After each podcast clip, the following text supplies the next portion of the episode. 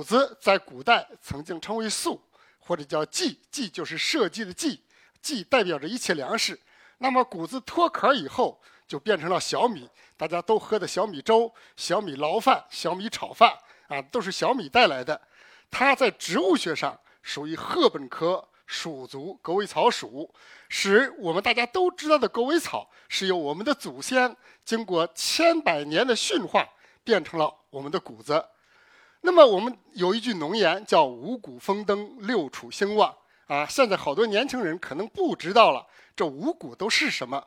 五谷就是粟、黍、稻、麦、黍，也就是谷子、黍子、水稻、小麦和大豆，这就是中国的五谷。它对我们中国的农耕文明起到了决定性的作用。那么谷子呢，起源于我们国家。是我国北方农耕文明的缔造作物。在五千五百年以前，我们国家已经形成了一个什么农业体系呢？种谷子、养猪，人也吃谷子，然后把猪粪、把人粪返回田间，再种谷子，这么一种农业生态系统，在我们整个北方已经很普遍了。大家可以想象，那是五千五百年以前。由于这个，创造了我们中国鲜明的。啊，叫仰韶文化、红山文化，这个大家都是知道的。谷子在中国被驯化以后，大概呢在五千年前后传到了韩国和日本，在三千年前后传到了欧洲，为世界农业的发展做出了我们中国人的贡献。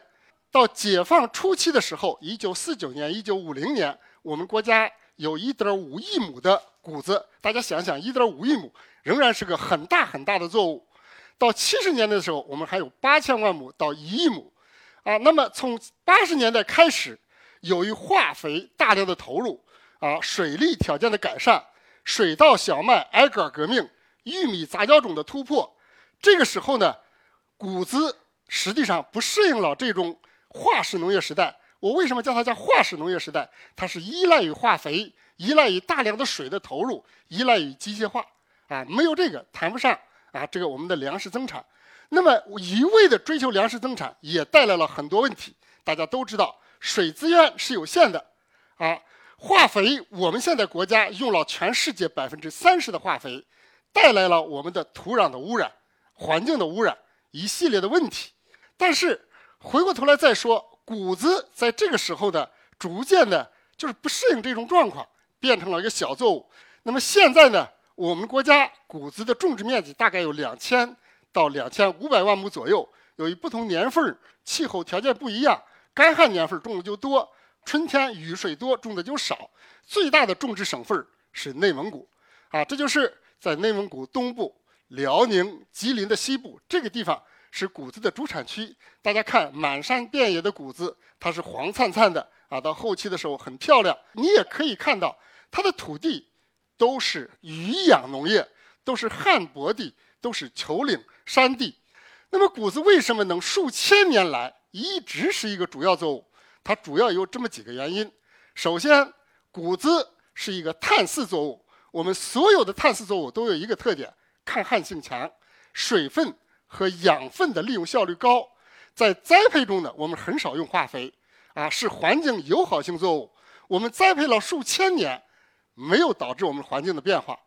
小米呢，也是一个公认的健康食品，它具有营养全面、矿物质丰富、酸碱中性，这个低致敏，也就是说不会导致人的过敏，膳食纤维含量高等等这些特点，对社会人群的健康啊起到了很重要的作用。同时呢，谷子叶的生育期变化很大，它能够从海南岛到黑龙江，什么地方都能栽培。啊，如果你今年种别的没种上，时间短了，你仍然可以种一茬谷子。谷子这个作物呢，它是量资源为产出，你有多少水，你有多少肥，我给你干多少活儿。它是这么一种作物。这样的话，在旱薄地就有用了。旱薄地需要这样的作物，而且我们国家百分之五十以上的土地都是干旱半干旱的土地。大家看这张表，这就是说每合成一克干物质。需要多少水？谷子需要二百七十一，其他的作物远远高于这个数。而且谷子种子的萌发只需要种子重量百分之二十六的水，其他作物都在百分之四十以上。它是一个极其抗旱的作物。这就是二零零九年我国中西部发生了比较大的干旱。大家看，玉米颗粒无收啊，都已经割倒了，但谷子仍然有着比较好的收成，仍然是青枝绿叶。正因为谷子这些特点啊，联合国第七十五届大会把二零零三年定为全世界的小米年，也就是说，要引起政府和各类基金、各类机构的重视。对这些小作物的重视，也引起广大消费者多消费啊这样的啊小作物，这样的有益于健康的作物。那么谷子由主栽作物变为小作物，大致有这么几个方面原因：一个就是科研投入很低啊，导致它自己的产量水平低，在这个化石农业时代，它失去了竞争优势；再一个就是它栽培上相对复杂，比方说间苗啊、除草啊。田间管理啊，机械化水平低，还有一个它膳食纤维含量高。膳食纤维啊，它的含量是大米的五倍，它的健康指数很高，它会增加你胃肠的蠕动，减少各种啊胃肠的疾病和心脑血管的疾病。但纤维含量高，就导致一个口感不好，口感不好，人们就不愿意吃。再一个就是消费方式单一啊，就是小米粥是主流。大众的消费缺乏，再一个小米呢，都是中国文化圈，也就是亚洲文化圈来消费，缺乏一个国际市场。那么小米有这些问题，我们能不能解决？怎么来解决？那么小麦和水稻实现了，由于挨个实现了这种绿色的革命。我呢，本人是八七年毕业，开始做谷子，我就想谷子能不能也像这样，就开始。在全国的、全世界范围内的搜集这种谷子的挨个材料，我们搜集了有上百份儿，然后最后啊，经过鉴定，有的是，有的不是，就鉴定了这些挨个的材料。那么一开始我们也很高兴，有可能就利用这些挨个就能培养出来啊，挨个的谷子就能抗倒，就能高产。实际上不是那么回事儿。我们会发现这些大量的挨个材料，它在苗期的时候很漂亮。我们看第一张照片，它很漂亮。越往后越差劲儿，到最后早衰啊，结不了几个籽。所以说，我们不得不自己再来创造新的挨个材料。经过多年的工作，我们找到一个正矮二号。那么这个材料呢，它实际上啊，它的早衰性就比较轻。我们利用生物技术的组织培养，体细胞诱变加辐射诱变，从数千份材料中，经过几年。选到一个材料叫矮八八，这个材料呢，明显的表现老不早衰。通过对它的遗传学研究，我们找到这个矮八八材料，它有三个主效的导致挨个的这种基因。这个基因和水稻和小麦上的挨个基因还不一样。也就是说，我们谷子有我们谷子独特的东西，不仅对谷子有用，而且对其他作物也有用。这个材料呢？我们就对它进行了很详细的研究，开发了分子标记，然后呢，无偿的提供给全国的很多的科研单位，包括东北、西北、华北。经过十多年、二十年的大家的努力，利用这个品种，已经培育出来一百一十五个在生产上大面积应用的新品种。这些新品种在华北也好，在东北也好，在西北也好，产量显著提高。株高显著降低，基本解决了倒伏问题。大家可以看这张图片，那前面的就是我们利用矮八八培育的公矮号、公谷号品种，它的株高。再往后看，后边高杆的很容易倒伏，就是我们传统的品种啊。实际上，从育种上来说，我们实现了一个绿色的挨个革命。这是我们自己培育的中挨杆品种，叫中谷二号。在辽宁朝阳的大面积生产啊的照片，那么挨杆不仅仅高产抗倒，它还带来一个好处，就是有利于机械化的收割。大家看这个机械化，就很容易把它收割下来，很整齐，然后落粒啊，这个损失都很小。那么小米啊，膳食纤维含量高，还有其他的种种原因不好吃怎么办？我们正在进行的是谷子品质性状，叫它好吃。但是品质性状、外观啊，品质加工品质、蒸煮品质，还有营养品质，实际上是很复杂的。那么我们先抓的就是外观和口味、食味品质。那么春谷，比方说黄金苗、晋国二十一这样的品种，它很好吃。夏谷的品种相对的高产挨个，它不好吃。那么春夏谷一杂交，它疯狂分离，有的都十年八年都稳定不下来。那么怎么办啊？怎么来解决这个问题？我们就通过对晋国二十一、黄金苗以及众多的啊数千份资源的研究，关联分析也好，连锁分析也好，采取种种手段来找这种控制品质性状的基因啊，找到了很多个。比方说控制小米颜色，大家都觉得啊小米颜色我要抓一把金黄，对吧？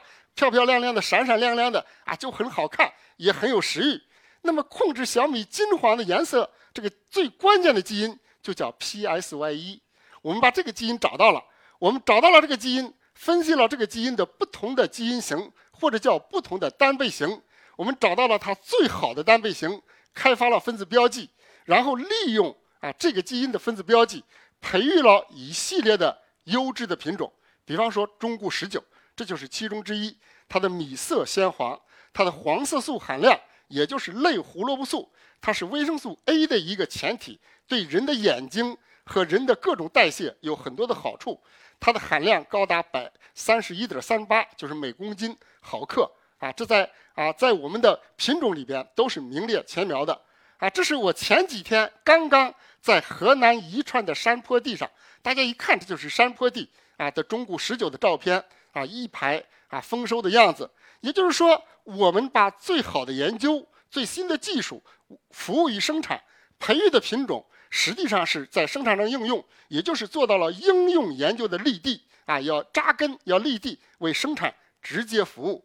那么中固十九呢，多次被评为啊优质米，尤其今年春天，它在第二届宜川小米的赛米会上，商品品质、食味品质和综合品质都是第一名。那么我们能不能让小米更好吃？我们利用现代生物技术，新创制了。啊，具有爆米花香味儿的小米，也就是泰国香米。大家都知道，大米里面有一个太古香米，大家那价钱是普通水稻的两倍、三倍。我们就把太古香米的这个香味儿转移到了小米上，创出来了具有泰国香米的啊这种小米。同时呢，我们也创制了金黄色的、红色的啊这种生物强化的啊这种小米，使小米有更多的品种，更好吃也更好看。那么谷子呢？这个作物呢，它还有一个特点。我们知道，任何作物的科学进步都依赖于基础研究，没有基础研究的进步，就没有啊好多我们实践上的进步。谷子这个作物，它具有基因组小啊，基因组的重复序列少，二倍体，单穗结实多，等等等等一系列的有利于实验室操作这样的优点。那么我们实验室呢？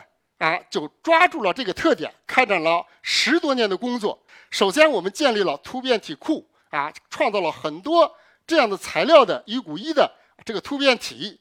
同时呢，我们也经过十多年的攻关，从七百多份材料里边找出来一个材料，它叫 CI 八四六。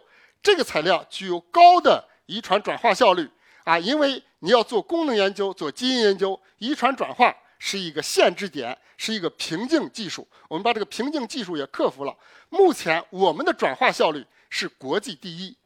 那么同时呢，我们也利用谷子的这些野生资源、农家种，还有现在的栽培种，对它的基因组做一个全面的分析，对它的表型也做一个全面的分析。我们分析的结果就为谷子呢。奠定了一个分子育种的基础，为谷子长期稳定的产量提高、品质改善、抗性提升奠定了一个分子的基础。也就是说，把谷子育种由原来的啊田间选择提升到实验室的分子育种啊，就是上了一个大的台阶。那么，这是最近几年我们实验室发表的高水平文章。大家一看，全世界每年。发表的高水平文章，谷子里边我们占百分之九十，所以说谷子呢也这些高水平文章，一方面是为谷子自己服务，也为其他作物服务。比方说我们刚刚发的这篇文章啊，叫 SGD1 这个基因，这个基因呢，它是控制籽粒的大小。你用这个基因可以叫它大，就叫它大；让叫它小，就叫它小。